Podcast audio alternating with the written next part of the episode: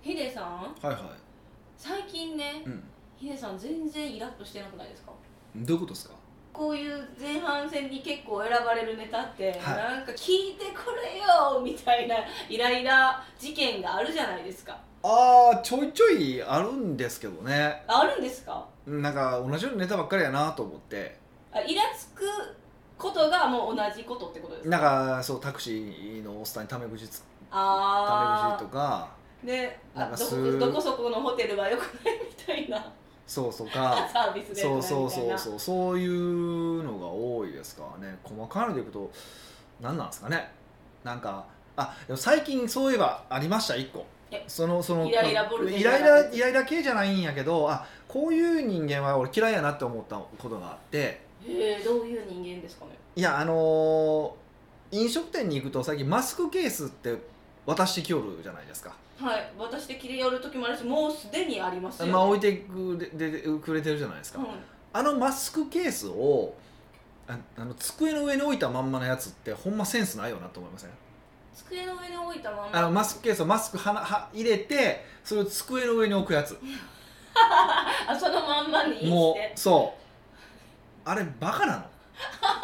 いやマスクはでもケースされてますいやケースに入れてもいやそもそもき、まあまあ、もうそもそもマスクそのものが菌をうんなんか漏れて漏れるわけじゃないですかそれはもう話して散々や言われてるわけじゃないですか、はいだからまあそもそもそもそもあのマスクケースって存在がおかしいんですよまず僕から言わせればあなんでマスクにケースするんやってそうもうすぐ捨てて次のあの買える時は新しいの使わないといけないわけですよ本来的なマスクのあり方からいくとほらマスクケースじゃなくてマスク置いとけやみたいなマスクそうそうマスク捨てるボックスとマスク新品のマスクが本来はあるべき姿なんですよでもまあ今の日本社会でいくとなんていうかなマスクをしてないこと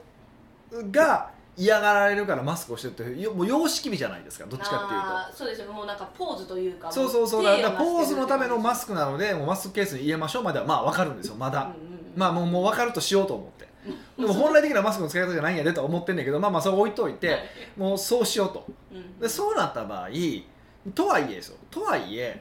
置くテーブルに特にカウンターとかだとまあまあみんな近いじゃないですかなんで他人の横のおっさんのなんかマスクここ近くにあんねんってなんかもうムカつくなって思わないですかそれやそれやったら思いますもうなんか下げてよって思いますそうでしょもうあのね置いとくやつのセンスが分かんないんですよ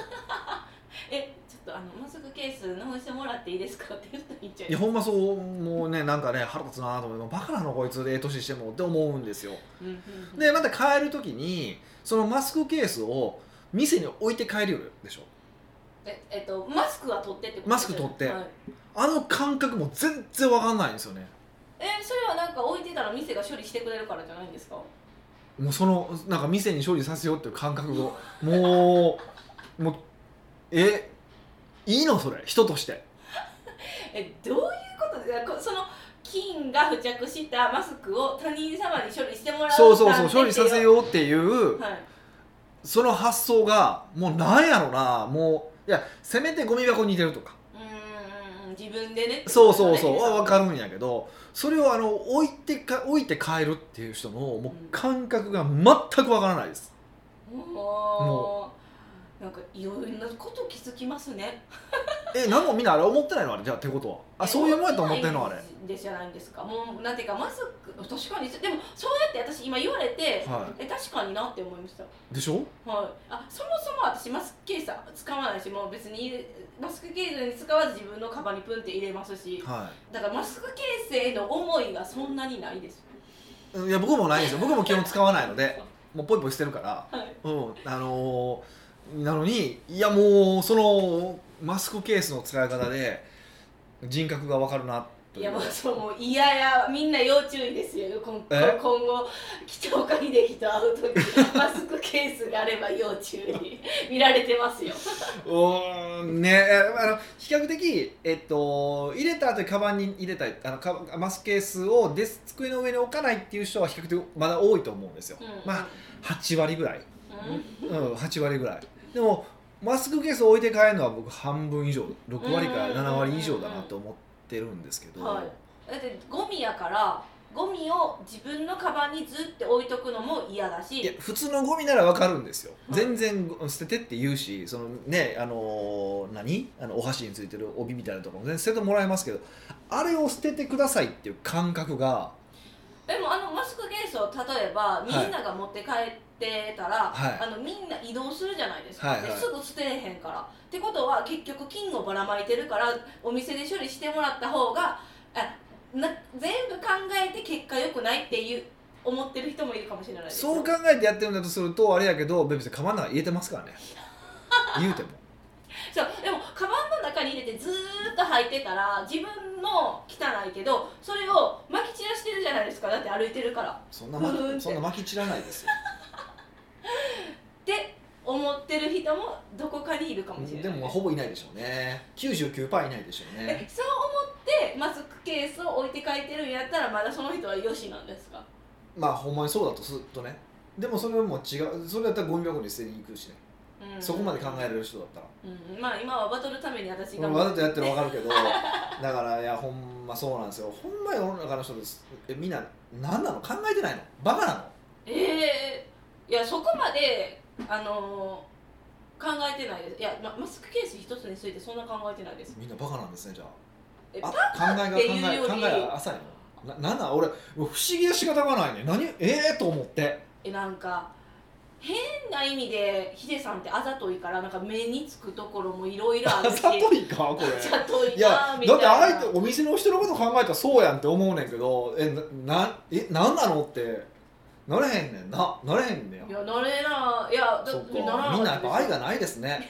ほんま愛ないよね俺のこと冷たい冷たいって言うくせにそうですそうで絶す対みんなの方がないよあ愛がなほんまいそうヒデさんの方が愛が重いそうあの気を使うってほんまそうやなと思うんですようーんなんか気を使うってほとんどの場合なんていうかな相手は気を使われてることに気づかないじゃないですかはこれすごい大事なこいとうんうんで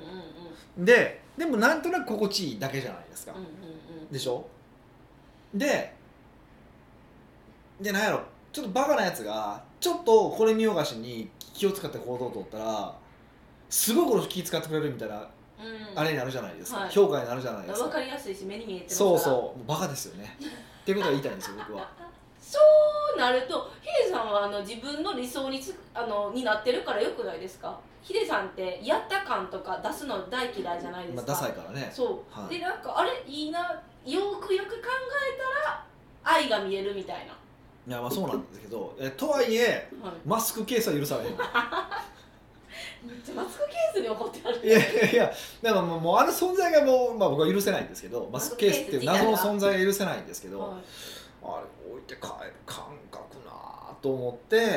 えー、いうのをずっとずっと思っててえー、ここ今聞いてるリスナーも絶対ドキってしてる人結構いると思いますよ何も思ってなかったんですねだからみえんなそうですよだから言ってるじゃないですかマスクケースにそんな関心はないと ちゃんと考えろいやいやそれこそもうポーズになってるからもう手あのなんかありますねあいは挟むこともなんかこうやれって言ってるからやってあげてますよ的なうんやったら持って帰ろうや全部そこやねんななんか不思え議ちょやっなとあとの思う身近な人にみんなにこの話聞いてみたらいいんじゃないですか絶対そんな思ってる人もう10人に1人おるぐらいじゃないですかうんでも自分が店員さんの立場になった時にあれ処理するの気持ち悪くないうーんえそれもなんか考えてないんちゃいます店員さんもなんかあのあゴミゴミとして認識してるなんか金と思っていないいや慣れたらそうなると思うけどもう初め気持ち悪かったと思うんですよねなああそうですね導入された時にですよそねうそうそうそうあそれは思うかそもうしれなそいうですそうって考えたらなんかちょっと違うなって思うしもう慣れなて慣れたからですね OK って話じゃないじゃな いですかそれってほら食品ロスもそうじゃないですかうんうん昔アルバイトしてた時とかになんか食品とかバーってする時すごい初め違和感あったけどはい途中が大丈夫ななってきたら来るでしょ、はいあの感じですよねうん、悪いって思って嫌やとか思っててもずーっとやることによってそれが日常化するってことそうでしょうだから人もずっと殺し続けたら慣れるってことじゃないですかそうやまあそう戦争中はねそうだからずっと殺し続けてもねな慣れてくるのと同じ話だからいやそういうことになりたくないなってのもあるじゃないですかなんかうんそうですねえそう言われてそういうところにも気をつ気づける自分になりたいって思いました なりましょうなっていこう少なくともこれ聞いてる人なっていこう本当にマスクケースもっとか素敵な大人になっていこそんな考えてなかったですねなんか考える考えすぎちゃいますうえ 考えすぎじゃないですかだからねやっぱりややこしいとも言われるん ですよもうこのマスクケース一つでここまでまあそうですね10分ぐらい時間取ってるわけですからねえすごいですよマスクケースでそんな喋れるってそうなんですかねはいまあ、でも印刷会社とかはウハウハですねって思いましたけどあのマスクケースを見て、ウハウハなのかどうかわかんないですけどねあそうなんですか、なんかこういうの普段は発注なかったのに今はねマスク会社もそうやしこういうところも良かったなって思ったんですけど、なんか謎の需要ができましたよねううんんでもわかんないですねわからないですさかちょっといや本当に今ねいケースの存在もわからないしあれ置いて帰る人もわからへんし本当にねわからないわか世の中わからないことだらけですねそもそもいやそもそもなんでじゃあマスクケースってあるんですかだからあれでしょだから何回も言うけどもうつけ直さんでええのけけどもうつけて帰らなあかんからつけて帰るんですよねじゃあ置いとくいか一旦保管しとかなあかんですよねみたいな感じですよねあマスクって一回取ったら本当は新しいのしなきゃいけないですかそもそもそこいやはそうですよあのそれこそ金とかに関して言うとそうじゃないですか当然いじゃあそ確かにそうですよね金ついてるものをもう一回金やってるってことですねそうそうそうおーキリさん使い捨てのマスク使ってるじゃないですか、はい私使いすぎじゃなくて洗い続けるマスクまあもとはそもそもそれ使ってる時点でもうマスクじゃないからねそれもそうって今思いましたそそんうなんなですよ私ですけどえ元気ですよいや元気だとかいや元気だ元気じゃないとか知ってますよあのこの間ねたまたまちょっとなんか濃厚接触事故がありましたけど僕らねえ元気ですあったし何もなかなかって元気だったんですけどあのいやだから元気だからいいって話じゃないじゃないですか本来的にそうなんですよねだからお医者さんとかも病院とかも全部捨てるからあれ一回一回全部捨てるんですよよそれあの先週で言ってた SDGs の話に関わってきませんかそれねそうだから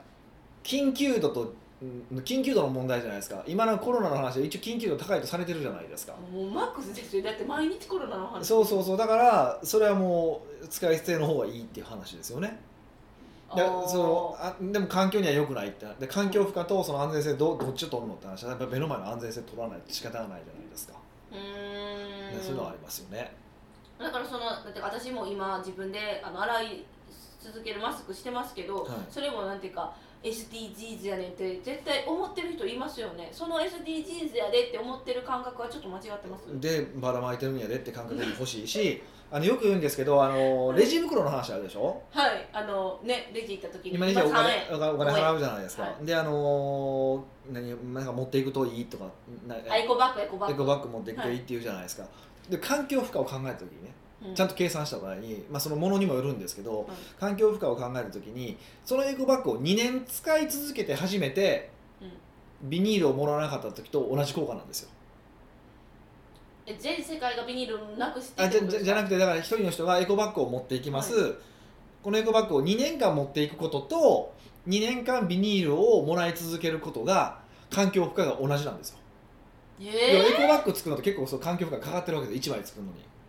わかります当然おーかかるじゃんはい輸送が、いろいろね輸送があったりとーか、はいねあの木切ったりとかしてるわけじゃないですか、うっん、て考えたら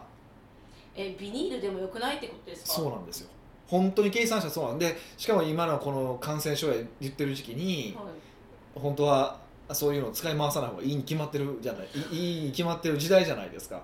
まず金を運んでるとかそうそうですよそねうそうそうそうやし食品運んでるから安全な方安全であるべきだしって考えたら本当は使い捨てのビニールの方が合理的だという考え方もできるってことなんですよねへえでもそんなん言われたら何が SDGs なんかわけわからんくなるから結果みんな考えなくなるんですよわかりますうん、だからじゃあそれと僕はだからあのエゴバッグの感覚わかんないしエゴバッグ使わないです使っほぼ使わないですしねあじゃあずっとビニールもらってるんですそうですね、まあ、僕そんなに買い物スーパーにむっちゃしょっちゅう行くわけじゃないから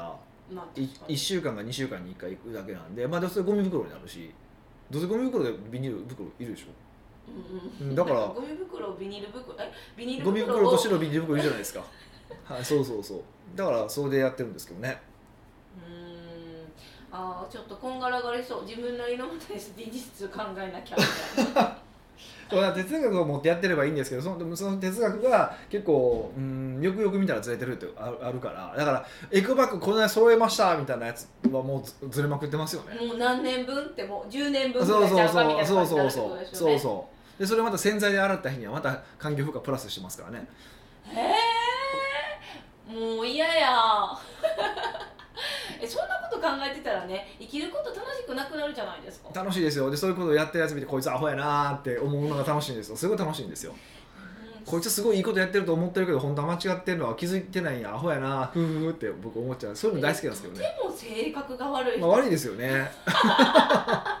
まあでもそれでそれが楽しいんでね僕結構そういう楽しそういうのあ、まあ、人のこうそういうとこを上げ出すの大好きなんでねうんもう趣味でしょうね、まあまあ、性格嫌なやつなんですけど、はい、あイエスという のことそういうでやってると楽しいと思いますよ北岡秀樹の奥越えポッドキャスト奥越えポッドキャストは仕事だけじゃない人生を味わい尽くしたい社長を応援します改めまして北岡ですミカですはい今回ご質問は今日はねじゃあ私の相談を乗ってもらおうと思ったんですよあそうなん ですかだ大丈夫ですかあ皆さんに聞いてもらっていいのかってういうんことうんですそかうそうそうそうえ大丈夫ですみんな私のこと好きやから許してくそうれるという話そっ ち役に立つのかって話じゃなくて、あのね、はい、いやまだこのコロナ禍じゃないですか、はいはいはいはいびっくりするぐらい太ってたんですよはえ気づきました私太ってることあいやわかんちょっ ともうあいやいや最近服がブカブカすぎてわからないでそうそれもあるんでしょう ねたるんたるんすぎてえ体重計何気に乗ってみたら見たこともない数字が出てきたんですすよへえめっちゃくちゃびっくりしてー、はい意を決して暗闇ボクシングの体験入会して、はいはいそのまま入会してきてまいりましたもうもう完全完全だけど今入入会会しましょうしましょうしましょう入会しようしようしようしようしようって思っ入会したさっていうのをちょっとドヤ顔で言いたかったたんですけあーなるどほどはそうであのまだでも始めたばかりなのでいはい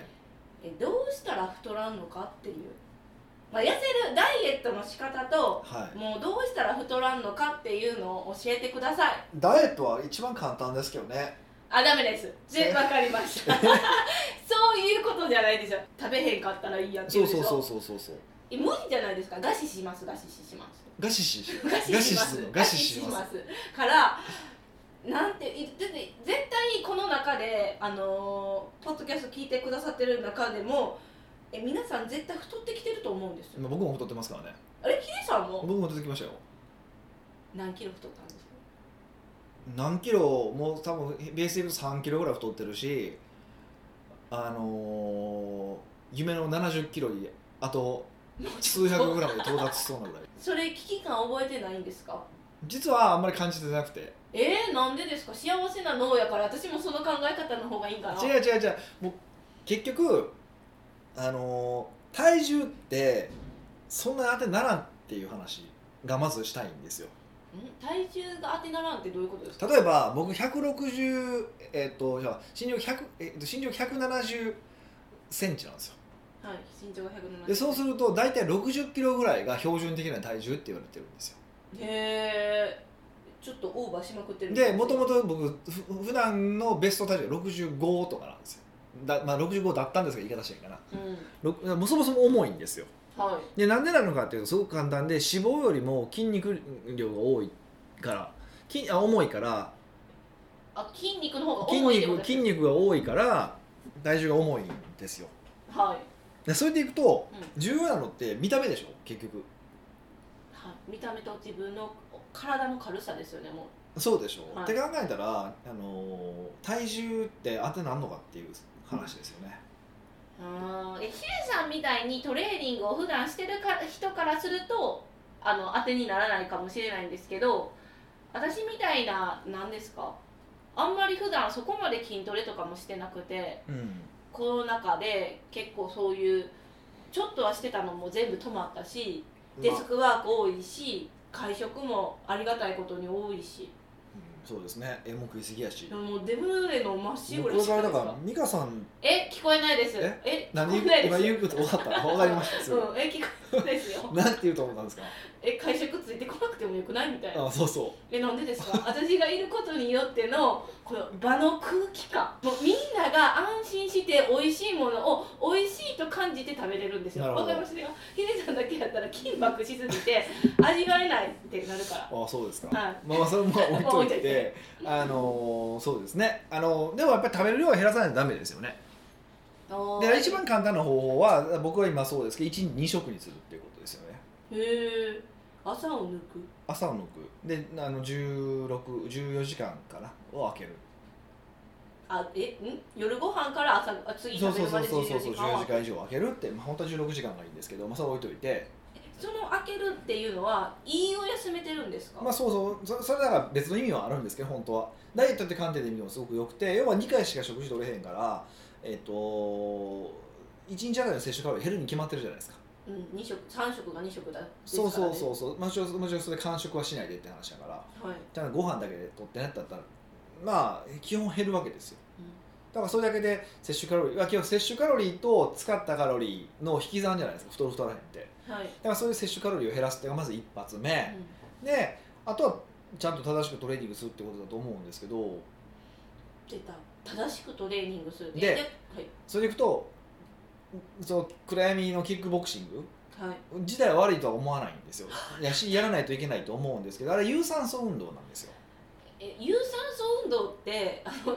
えっと息ハーハーする運動って息ことがまあですか息がまた簡単に言うとですよもっと細かく言うと定義は違うんですけどままた簡単に言うと息が上がるような運動なんですよね、でそれだと脂肪が燃焼するとは言われてるんですけどでもまあ消費できるカロリーってマラソンとかでも例えば1時間走ってお茶碗1杯分とかなんですよご飯悲しみそうって考えたらら痩せるっていう目的で有酸素運動ってあんま良くないただ賢くないんですよ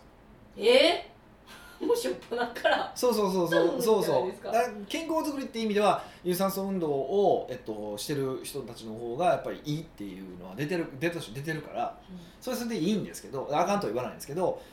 痩せるっていう観点で見たらあんま賢くなくてえー、それはあの運動することによって結局筋肉つくから体重は減らんからよってことですか、じゃなくて違うんですかじゃなくて消費対して消費せえへんやんって話だけどああ食べた食べたもんに対して、うんでだから筋トレをしてうんえっと、筋肉をつけて特に大きい筋肉ですよね、はいえっと、太ももの筋肉とか、えっと、背中とか、まあ、胸とかかなで大きい筋肉をつけると筋肉が一番カロリーって消費するんですよそうすると、えっと、食べてもそれ以上に消費する体になってくれるただあー先の話をした通り筋肉の方が脂肪よりも比重が重たいから体重は実は増えるんですようんうんで見た目は締まって見えるはあで数字にとらわれないことってことあんまり数字にとらわまあ、もちろんその毎日測り続けてどういう変化してるかっていうのは見るとすごくいいと思うんですよはいで僕なんか毎日乗ってるしうあのベースで見ると徐々にその2年単位とかで見たら徐々に上がって上がってはいてるんですよん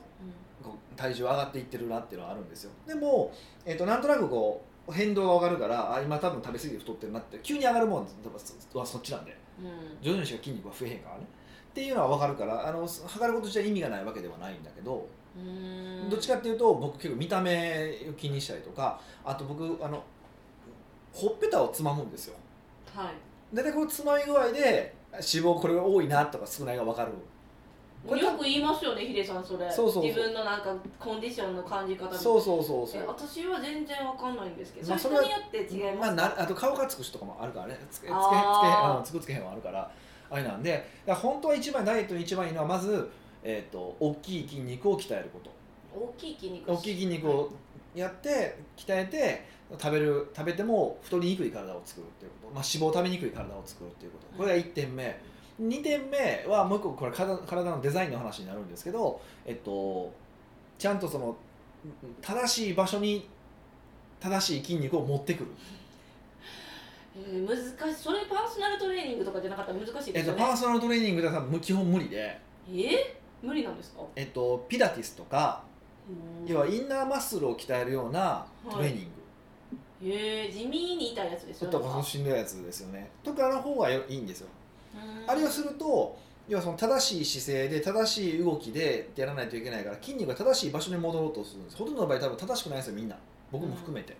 うん、あ日々動きますしね、そうそうそうそうそうだからそれこそ僕筋トレしなくてピラティスだけ10日間やった時ってあるんですけど実際にピラティスみたいなものって言った方がいいなみたいなものをやったことがあってその時にむっちゃ胸の筋肉ついたみたいになってたんですよへえでそれそのその正しい場所にやっぱ胸の位置があるからなんですよねそうそうそうえあのー私は今、この昨日キックボクシングに行ってきてあの久しぶりにむっちゃ汗かいたし、うえなんかやっぱりすっきりしたんですよ、んうんうんうんうだんから楽しかったからうんそれはしつつ筋トレをするってことですか筋トレとインナーマッスルを鍛えるトレーニングをするあのゼロじゃったじゃないですか今ゼロちゃったね、え3つちょっと多くないって思ったんですけどもうこの多くないって思う時点でダメですかうん、いやまあベストはそれって話だからねなあだベかスらそれをだからそこに徐々にどれだけ近づけていくのかって話やからトおー僕もなんかこんなん言ってるけどじゃあ100%完璧にできてるかって言ってできてなくて大体今月にうーんと筋トレが月に4回から6回ぐらい行ってますで、まあ、ピラティスとかそっち系も月34回ぐらいかなうんうんうんうんって感じですだからほんまピラティスとかの量少ないんですよでもっと言う言うと有酸素運動もしてないからあんまり、おーまあ、月23回泳ぎに行くとかぐらいかなへえなんでちょっと少ないんですよ正直それでも1ヶ月そんなしてるんですよ運動してる人に私は見えますけどだからまあ一般的にしてる方には入るとは思いますけど、理想的な状況から見たら少ないと思ってますああそうですね一番最初からそれ全部するのは難しそう難しいから徐徐々に徐々にそれを増やしていくっていう感じですよね、々っていうのはできていけばいいんじゃないかなとは思いますうーんよく考えたら、うん昔私も体重計乗ってからいろいろ見れるのあるじゃないですか体脂肪とか、はいはいはあれ結構計測してたんですけど、はいある時から全然しなくなったんですよい、うね、ん、だからそれはありますよね継続しなくなると太っても気にならない気にしないなかなか体型に出るまで気にしないっていうのはあるからうーんそうそうだからまずのの乗ると細かい変動に気になるからそれはすごくいいことだと思うしうんで体重だけで意味ないって話ですけど体脂肪率が分かればあーなんとなくその体重が増えへ体重は増えてるけど体脂肪率が、うん、上がってなかったら太ってるわけじゃないんやなってこと分かったりとかするじゃないですか。はいっていうのがなるのでそういうやり方でこうまあ理解していくっていう感じですよね。うーうんんなんかこあのー過去は運動もそうですしその体重計もできてたんですよ、うんでも今できてないじゃないですかはいえこういうの嫌なんですけどどうしたらいいですかうん、じゃあやればいいや。いやいやいやなんでこんなんなったんやろうって思うんですけどいや結構な年数やってたのにはいいきなり止まったんですよまあ、そん崩なことあります崩れるって簡単ですからね。崩って言われると思ったら崩れるってことですうか、ん、崩れるのは本当早いですからねそういうのは。あそうなんですよ、はいね今までこんな年月かけて積み上げたものが一瞬にしてドーンってなるんですよそうそうそうだからもう一回作っていくしかないですよね。うんヒデさんってそういうのってはい自分やりますって決めたら淡々とできるタイプまあですよねある見程かある程度はねでもやっぱできてない部分もいっぱいありますよ。あの筋トレとかあの回数少ないわとかってそういうことですかそうそうとかもあるしできでもこ今月できてないなって時もあるしでもそれをちゃんとその少ないわって感じるようななんかこうアラートを持ってるから早く修正できるだからガーンって落ちたから修正する元に戻すの大変じゃないですか、うんちょっと落ちただけで修正できるようにしていくと楽なので習慣化するの得意じゃないですかヒデさんはい比較的ね私どうしたらいいですかこれ、えまあ、やり始めの頃って絶対やる気マックスじゃないですか頑張ったら嫌だか頑張るら頑もう張これをれ継努続力して 努力努力一番嫌いな言葉で締めくくりじゃないですか努力根性ですよなるほどねえ選んだあの暗闇ボクシングは良かったですかいやセンスあり何でもいいと思いますよ別にあ何でも良かったんですねうんうんでもその最近は暗闇ボクササイズっていうんですか、うんうんはあのモデルとかローラさんとかすず広瀬すずさんとかもされててとても有名ですって言ってました広瀬すずさんは多分普通のボクシングでキックボクシングだと思いますけどねやってるんですかやってるや本って当にる私やってる情熱ローラは情熱ライブでやっとったあいやえーそうなんですそかもそもクライムボクシングボクササイズってはいいっぱい人がいてるやろいいますあんなとこでするわけないやんあんなあんなそんな一流タレントたちがあれもうそれはキックボパーソナルですそようキックボクシングをやってますって話なだけでクライムキックキックをやってるわけじゃないからねでクライムキックとキックボクシングは微妙に違うからねこれ一応言っておきますけどまあなんかこう暗闇がついた時点で本気度が下がるかなとは思うんですけど、ね、そうですすねあの見られたくないっていうそうそうそうそうクソ根性が入ってますからねそうそうクソ根性はいあはっいて、はい今お会いしてる方たちいらっしゃるじゃないですかお客様で、はいはなので交互期待ですね痩せた私をお届けするためにいいまあ見れるんかって話ですけどね一 回いや水着でややるビキニそういうのやめるビフォーアフターでいややれないですそんやらなないですか、ネまあット流出はしないです、なるほど。まあ一応言っとくとだからえーっと僕は繰り返しになりますけど、あの有酸素運動とはい筋トレと、うんまあインナーマッスルのトレーニングと、まあこの三つをまあ自分にいい感じで組み合わせてっていう話ですよね。